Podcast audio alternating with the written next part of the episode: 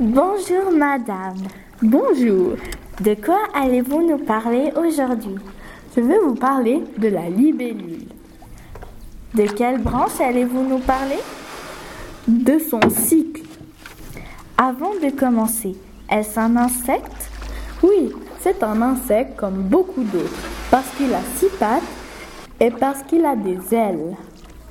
Est-ce que tous les insectes se métamorphosent comme la libellule? Non, pas tous les insectes se métamorphosent. Beaucoup se métamorphosent comme du genre le ver de farine, la coccinelle, le papillon, l'abeille et plein d'autres. Comment sont les libellules à la naissance? À la naissance? Oui, à la naissance. La libellule est une larve qui ensuite devient un nymphe qui s'agrippe à une tige et sort de l'eau petit à petit.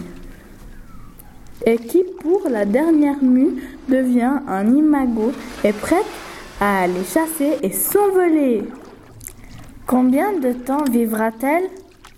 Elle ne vivra que quelques jours, seulement après être devenue une libellule.